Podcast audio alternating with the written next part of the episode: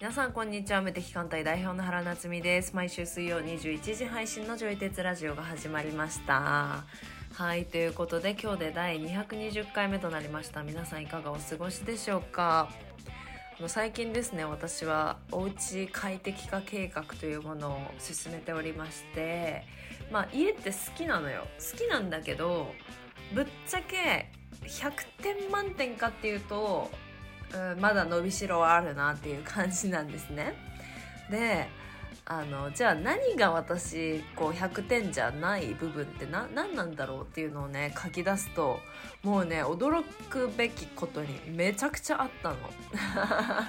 そうすごいあってさであなんかこういう逆にねこういう違和感をこう丸無視できたんだ自分っていうのにもちょっと驚いたんだけどそうでなんかねあの私は結構高いところにあの収納するっていうことをあんまりしていなくってなぜならあの取り出せないからみたいな なんだけどさなんかもったいないじゃないですかそのスペースあこのこれ入れられたら最高なのにみたいなのが自分の中で結構あってでもさググるとなんかそういうものってもうさ誰かが発明してるんだなみたいなことに気づいてそのなんかさちょっとでも不快だなって思ったことはどんどんあの言語化してで快適に変えていくっていうのは改めて大事だなと感じた最近でした。はいそれでは今日のテーマをお話ししていきます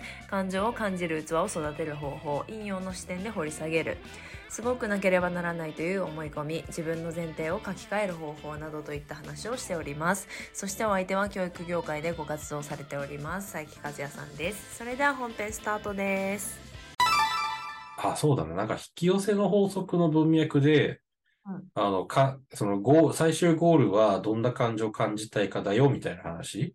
はい、そう、前回は、なんおうかこの、もやもやする時の抜け方はどうしたうらいいのかん話をしてて、うん。うん。で、そう、そそうの辺の法則とかは、感情をうん感じるのが目的なんですよ、みたいな。うん。なんかそういうことも言われるよねって話をしてたんだけど、で、この感じたい感情っていうことはあって、うん言ったら自分が感じたいものは OK でうん、自分が感じたくないものは NG みたいなジャッジもしちゃうのかなと思ったりもしたのね。あの、だから最終的にはこういう感情でいたいはいいと思うんだけど、なんかすがすがしいとかさ気持ちいいみたいうんうんうんなのがいいと思うんだけど、なんかそのプロセスでは、なんか本当に大小プラスマイナスいろんな感情を多分感じる。うんで、そういういろんな感情を感じた後、最終的にこの感情に、自分のね、求めてる感情にたどり着くみたいな。うんうんだからそういう感じだと思うから、そのプロセスの中では感じたくない感情も多分出てくるんだよね。うん。出てくる、出てくる。え、そうあれ出て見たくることありますなんか、何エイブラハムの22の、なんか感情スケールみたいな。いや、ないない。え、まあ、エイブラハムでもいいし、うん。なんなんか、うん。まあ、22の感情のスケールがあって、うん、うん、うん。多分一番ひ低いみなあまあ多分それは波動が高い波動が低いみたいな言い方をしてんだけどうん、うん、うん、うん。えちょっと待ってくださいちょっと検索、あ、出てくるね。イブラハム、感情スケール。そうそうそうそうそう感情スケールっていうのがあって、ああ。いまあなんかうん。いいのだったら恐れとかはい、はい。とかうん。喪失嫉妬憎しうみとんか、、うん。うん、なんかそうそういうのを、うん、うん。自分はこれ感じるの苦手かもっうん。ていうのうんになるんですよ、うんはい、はい、あるある。でうん。多分それって蓋をした方がうんなうんんか得得があったっていうかうん、うん、うん、いう感じだからうん。うん。苦手なものを感じれるようになるっていうのがなんか、あうんままずうん苦手なものを認識するっていうのがすごい大事な気がする。うん、うん、うん。前回も言ったんですけど私は嫉妬が多分苦手うな。んうん。はいはいはい。だから感じないようにするみたいうんうんうん。な。感じないように、うん。なんか物事を見見始めるみたいな。うーん。うんうんうんうん。嫉妬を感じれるようになると、うん。こう羨ましいとかって、こうはいはい。自分がこう、自分もこうできたらいいのにとか、うんうん。なんかそのヒントが隠れてるじゃないですか。はいはい、そうだね。そうそうそう。なんか私もこうなりたいのに、うんうん。多分あそれをの感じるヒントになれるから、ー、うんうん。これ私が嫉妬を感じないようにしちゃうと、うんそのヒントすら逃し逃しちゃうみたいな。うんうんうん。だからなんか、そううん感じ、感情を感じるっていうのうん。大事ですよって言われて、うん。やっとなんか自分の苦手を認識したような気がします。うんうんうん。そうね。なんか、その感情をたくさん感じて、もう卒業するのと、うんなんか感情をあんま感じたことなくて、あんまり感じないのとで、またちょっとニュアンスは違うかもうん、違ね。う違う違う。うん。し、あなんかの、人間だからし仕方ないっていうか、感情を感じうるのはん。避けられない。うんうんうん。うんうんうん。そう。あの、陰陽の法則、あの、陰陽五行論っていうね、のがあって、で、なんか、その、陰陽5つの属性にそれぞれ感情が対応してるんだけど、で、その感情、感情論って。どなんてやって引用語行論のその法則って何ですかまあ、これ説明するとちょっと話が長いから、 あの、ちょっとかいつまんで話すると、なんかその、それこそ感情には裏表があるっていうふうに考え、陰陽のね、考え方で。で、例えば、その怒りってあるじゃない怒り。で、怒りの感情って、その裏側には喜びとか愛っていう感情がある。だからそれが陰と陽で、なんか背中合わせになってるっていうふうに考えるんだよね。そう。なんか例えば、その、人が一番怒りを向ける対象って誰かって言ったら家族なのよね。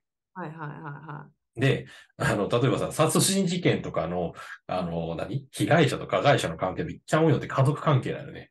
い。家族関係ででの、、はい。それが多分5割以上なのね、ほとんど。うんうんうんうんでほとんど家族内でのこう事件が起こるんだけど、それってやっぱり家族に対して一番怒りを感じるからなんだよはいね。はいはでもその怒りって、なんかその、なんでその家族間で怒りを感じるのかって言ったら、こうしてほしいのにこうしてくれないとか、うんうんうんなんかそういうのがあったりとか、なんか、でも本当にそれそれが結構大部分なんじゃないかな。こうしてほしいけどこうしてくれないみたいなとかね。なんか、期はい待に反するみたいはいはいはな。うん。から、子供から親に対して、いはい。あの、なんか、敵意を向けたりとか、親が子供をコントロールしようとしたりして、で、怒りが出てくるみたいな。はあはあはあはあでも本当は、なんかそうしてもらうことで、その人との関係を良くしたい。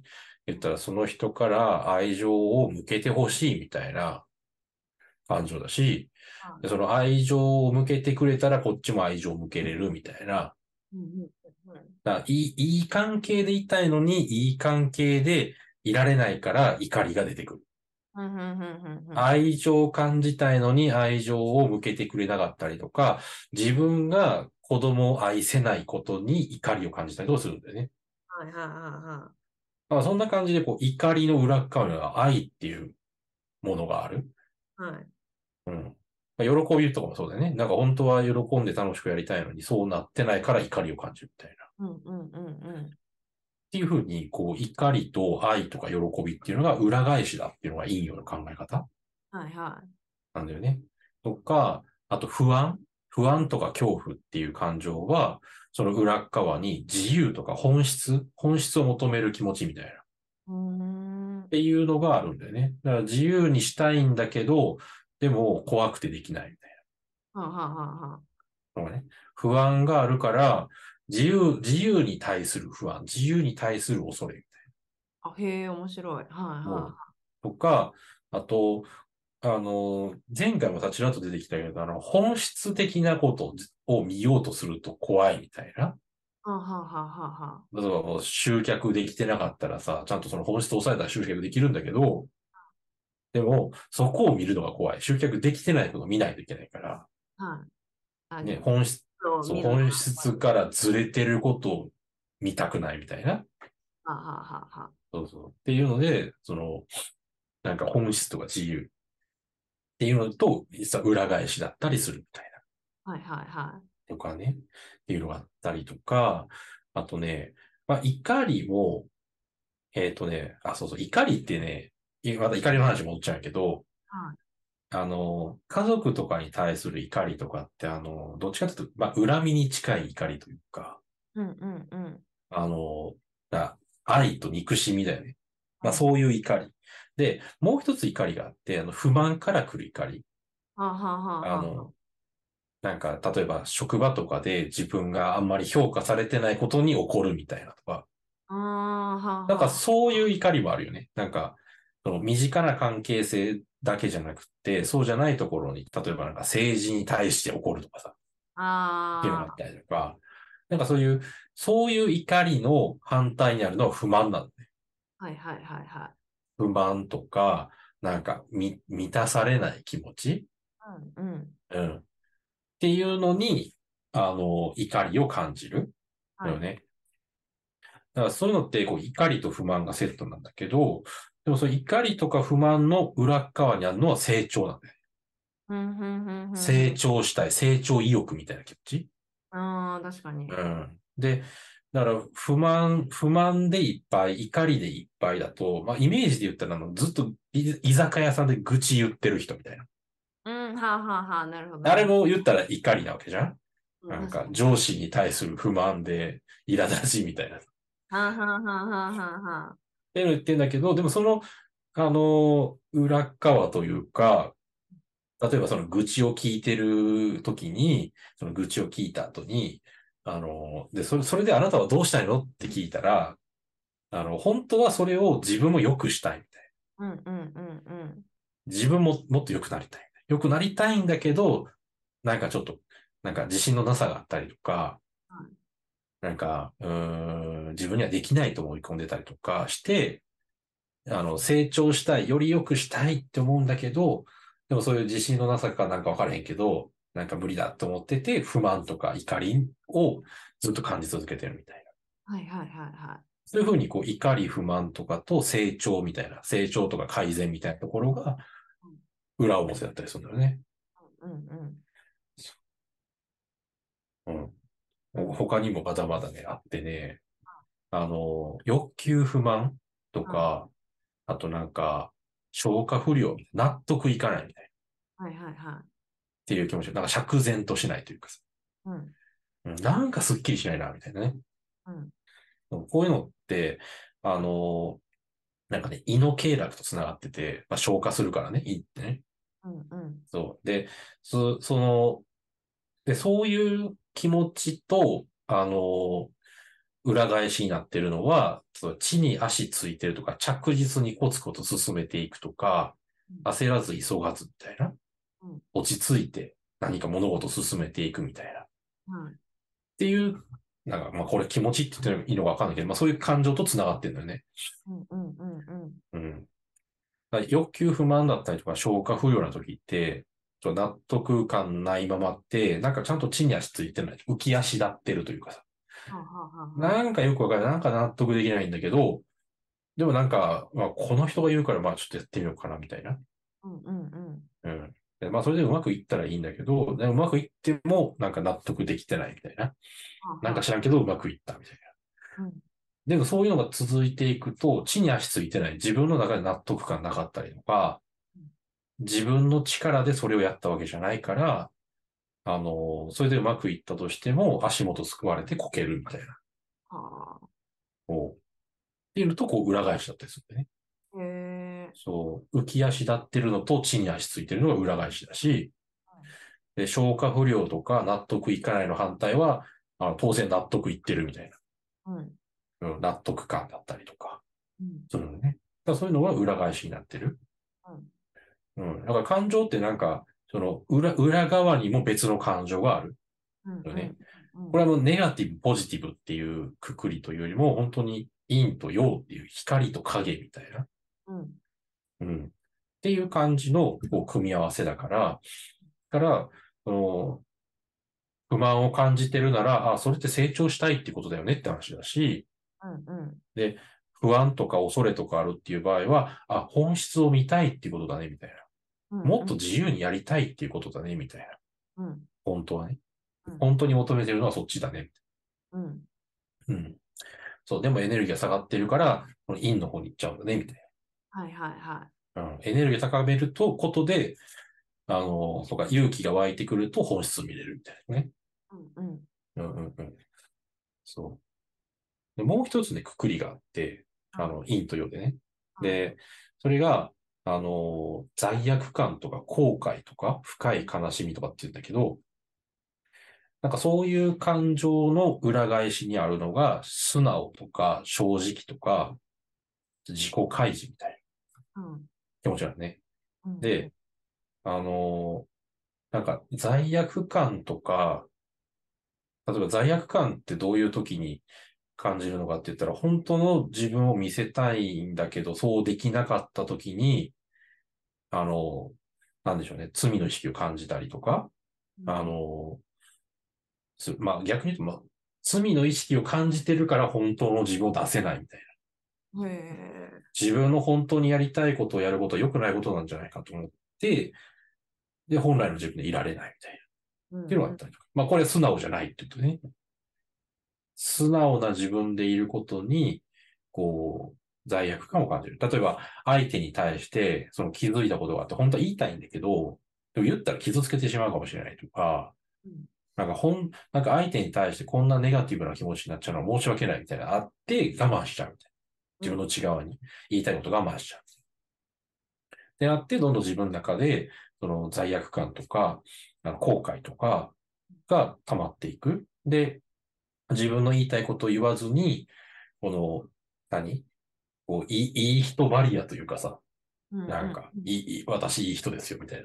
とはいか、でやってみたりとか、うんあと、なんかね、俺が前やってたので言えば、理論武装しちゃう。はで、理論武装してるのとかも、実は、その内面にね、恐れとかがあったりとかして、で、なんか自分が素直でいられてない。その、本当は恐れがあるのに、その恐れを出せてない、みたいな。っい。うんうんうんていう素直じゃない部分と繋がってたりするんだね。うんうんうんうんで、こういうのを、あの、僕に、あの、こういうのを教えてくれた人は、あの、甲殻類っていう言い方をしてたんだけど、だから、外側に対してはものすごくバリアを張る。うんうんうん。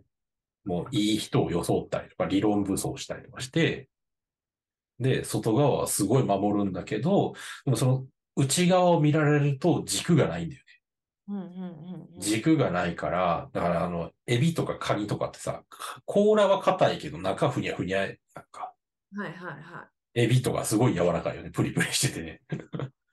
そう、あんな感じで、その、罪悪感とかさ、その、そういうね、自己嫌悪とか、そういう気持ちを感じてる人っていうのは、外側はめちゃくちゃバリアを張ってる。うんうん中は覗かせないようにする。うんうんでもそれは中がふにゃふにゃだからっていうね。うそんうでも本当は、あの、逆の方がいい。なんか、外側はすごく柔和というかさ、柔らかくて、中がしっかりしてる方が、生き方としては楽なんだよね。うんうんうん本当の強い感じ。うん。で、それがこう、自分、本当の自分をさらけ出す、本音を話すとかうん、あの、正直、正直素直になるとか、あの、自己開示とか、本来の自分でいるみたいな、ありのままの自分を見せるみたいな。うんっていうことをすると、ものすごく柔らかい雰囲気になりつつ、軸がしっかりしてるみたいな。うん軸がしっかりしてるから素直でいられるみたいなね。うんうんそう。っていうので、こう、裏表になってる。はいはいはうんうん。まあ、っていう感じで、まあ、いろいろね、こうちょっと、あの、5, 5種類あるんだよね。いはい。そうよね。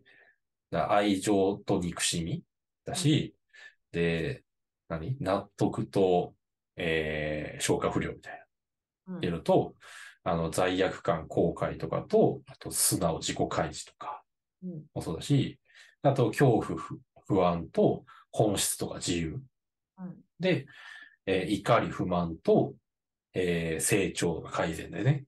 うんっていう。なんかこういうね、5つ、あの、5つのパターンがあるんだけど、基本的にはその、全部に言えるのは陰と陽があるってことですね。はいはいはその感情の陰と陽があったら、その自分の感情がどういう感情、今、今どういう感情なのかによって、怒りなのか、不満なのか、なんか不安なのかみたいな。だからそういうのが自分の中で分かれば、あ、本当は成長したがってんだなとか、あ、本当は本当の本音を言いたかったんだ、本当の自分を出したかったんだなとか、はそういうなんかその今感じてる感情の奥にある本当の気持ちに気づけるようになってくる。い。ははあえー気づいたことを話していいですかはい、もちろん。なんか、うん。本当の感情を出せなくするのは、うん、うん。自分のか観念っていうか前提なのではないかみたいな。うん、うん、うん。本当の自分を出したら、うん、まあ、嫌われるとかね、仮に。うん、うん、うん。とか、本当の自分出したら、なんか、売り上げになんないんじゃないかとか、はい、はい、はい、はい。なんかそういう個々のうん。持ってる観念みたいなはい、はい、はい、はい。のがすごい、うん、なんか感情出したらいいじゃん、終了う、になんらない理由ってそこ。うん、うん。そう、そうなのよ。なんかおなんか客さんとかで見てて、うん、うん。なんか私は、あそういう認識うん、かってすごいびっくりしたのが、うん、すごくならなければならないみたいな。うん、うん、だからすごくない自分を見せたら、うんなんかそれこうそん仕事に関わるみたいな系の思い込みがすごいくっついてることとかをうん。あよーえそう、別にすご、く。すごく、うん、すごくなるっていうのは、例えば、人がびっくりするような成果を出すとか、そういうこと多分それはすごいっていう言葉についてる意味付けは本当多分人それぞれだと思うんですよ。はあ、はあ、はあ。だから結果が出せば私すごいってなる人もいれば、うん、うん、わかんない。お客さんがたくさんいるんだったらすごいってなるかもしれないし、うんなんかそれはすごいっていう言葉につくイメージはうん。多分それぞれ。それぞれ。そう。うん、うん、でもなんか自分の中でうん。上にいるみたいな感覚が無意識にあるんだと思う。はあ、はあ、はあ、はあ。なんか、なんかが、なんか持ってないと、そのすごい。ああ、はいはいはいはい。もうああー、あるね、それ。でも別はにいはいすごくてよくないですかみたい な。うん私はいつも言うんだけど。 うん。だからなんか、すごくないと成果が出ないみたいな感じでひっついてるだったら、はいはい。しょぼい自分でも成果が出るに変うん。うんえた方がよくないみたいな。うんうんうん。そしたらすごいいつも、はっみたいな。あしょぼ、しょぼい自分なんで見せたら、仕あ。う事ん。ができないと思ってま す。ではいはいはいはいはい。も別にすごい人が仕事うまくできうてるから、ん。うん。そんな、なんかす関係なくて、はいはい。まあ、うまくできてる人がただできてるだけで、うんうんそれうがすん。ごいか、すごい人なのか、 しょぼい人なのうんか、だから、うんうん。まあなんかうん。関係ないというか、はいはい。確かに確かに。多くなければいけないっていう前提を持ってると、うん。すごい人しか目につかなくなるから、 うんうん。わかりますなんか、はいあはのい人もはすいごい、あの人もすごい、あの人もすごいみたい な。はい。そうだね。その前提を強化するみたいな。うんうんなんかもっとうんうん。自由でいいのではみたいな。うんうん、確かに確かに。はあのー、成心理学っていうね、心理学のサイトがあってさ、い。はい。で、それを運営してる成君っていう人がいて、で、その人が、多分アメプロ界隈では、その、心理学で一番アクセス数が多いブログを運営してる人なのね。うんうんうん。で、その人が、その、何、結構人気が出てきて、言ったら、めっちゃ稼いでる、何億とか稼いでるような、こう経営者の人とかに会うようになっていったら、あの、本当にいろいろいて、その、めっちゃ稼いでんのに人間力クソだねっていう人もいたりとか、なんか本当に人間的にも尊敬できて稼いでる人とかもいるしっていうのを話してて、だから人間的にこう尊敬ができるかどうか、その素晴らしいみたいなねっていうのと稼げてるかどうかっていうのはあんま関係ないんだみたいな話をしてたのね。うんうんうんそうそうそう。だから、あの、なんかうまいやり方をやったら別にすごくなくても結果が出てくるみたいな。そう本当になんかやり、やり方、考え方の、あの、も、成果が出るかどうか、ビジネスのね成果が出るかどうかっていうのはやり方、考え方の部分なんだなっていうね、話をしてたね。うんうんうんううんん。なんかお客さんとかでやるとすごい面白い。うん、うん、えあ例えば稼ぐとか、うん、うん、まあ、お金持ちになるとか、うん。何でもいいんですけど、はい、はい。言葉にどんな意味、うん例えばじゃあ稼ぐだったとします。うん、うん、うん。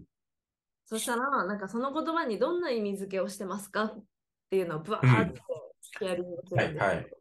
うん、うん。結構激ヤバっていうか、ななんてう、いうん稼ぐと、うん、例えば人が離れるとか、うん、うん、うん。とか、稼ぐ、はい、はい、はなんか自分の心地いいことをしな、い。うん。心地よくないことをしなきゃいけないとか、はい、はい、はい、はい。苦しいとか、あなんかその稼ぐとはどういう意味ですあ、か、うん。みたいなはい、はい、はい。とまあもちろんそのお金が豊かになるとかそういうポジティブうなことん、をうん、うん。たくさん出していくとはい、はい、はい。っていうのが出てくるんですよ。 うん、うん、うん。なんかがうまくいかなくなるとかわかんうん、ない。うん。妬まれるとうんうんうんか、はい、はい。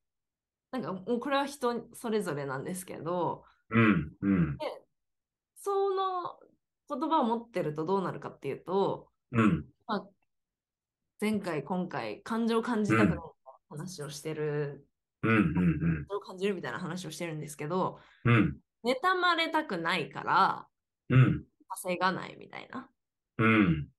だかまらあ、そうなるよね。になりたくないから稼がないとか、うん、うん、そういうことになっちゃうんですよ。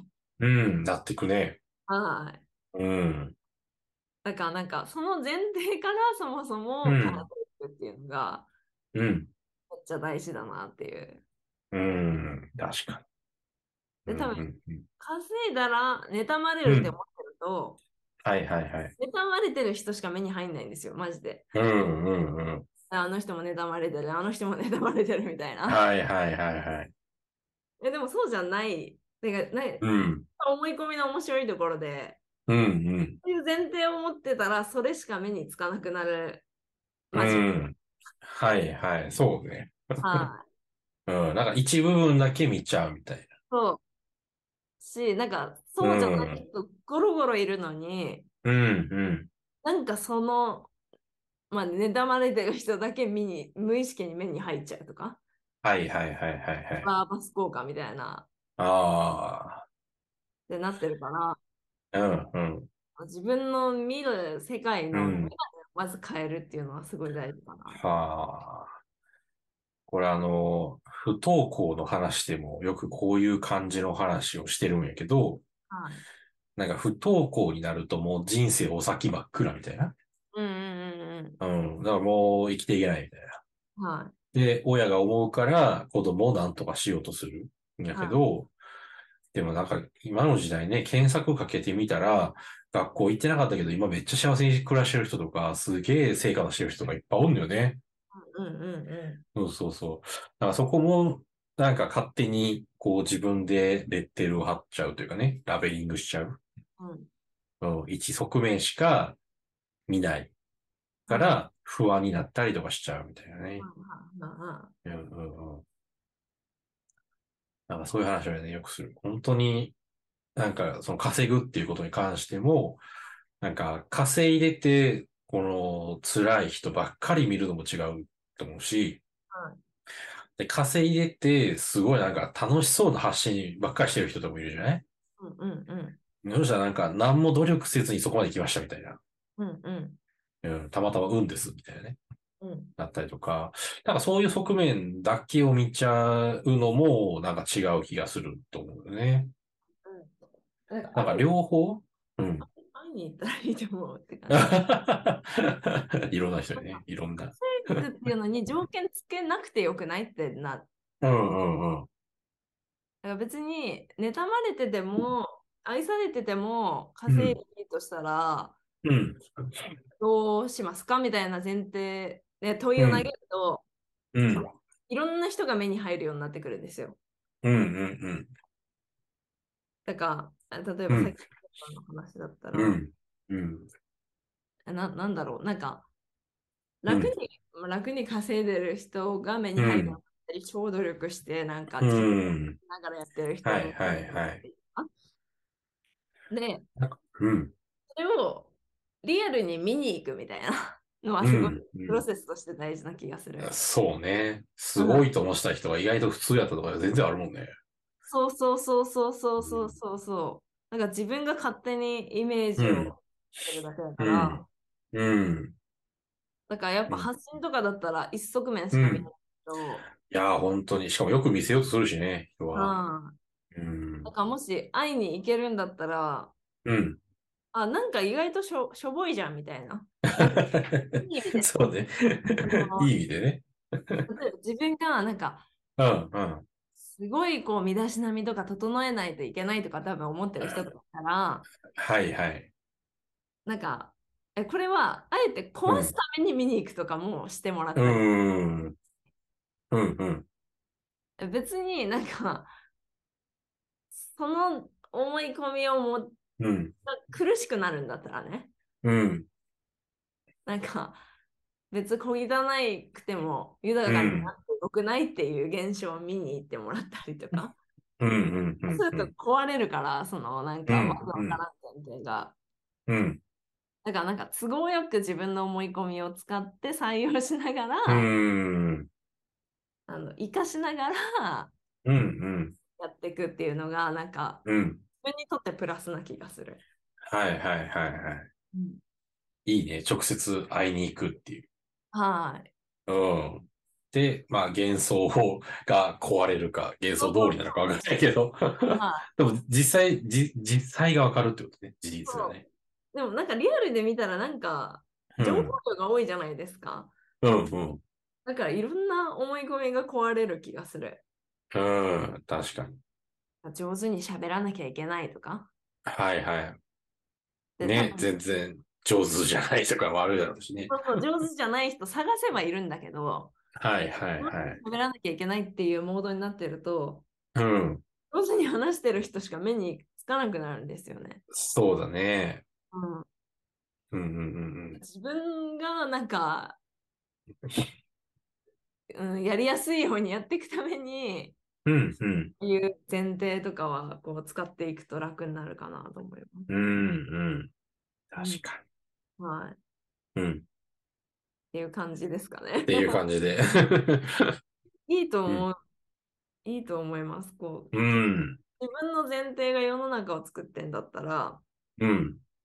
あの採用したい思い込みを採用してうんうん違ったらか変えてみたいな。うん。うんで別にね、うん知恵度を吐きながら稼ぎたい人は知恵度を吐きながら稼いで、うん。うんうんうん。でも心地よく稼ぎたい人は心地よく稼いでみたいなうんうん。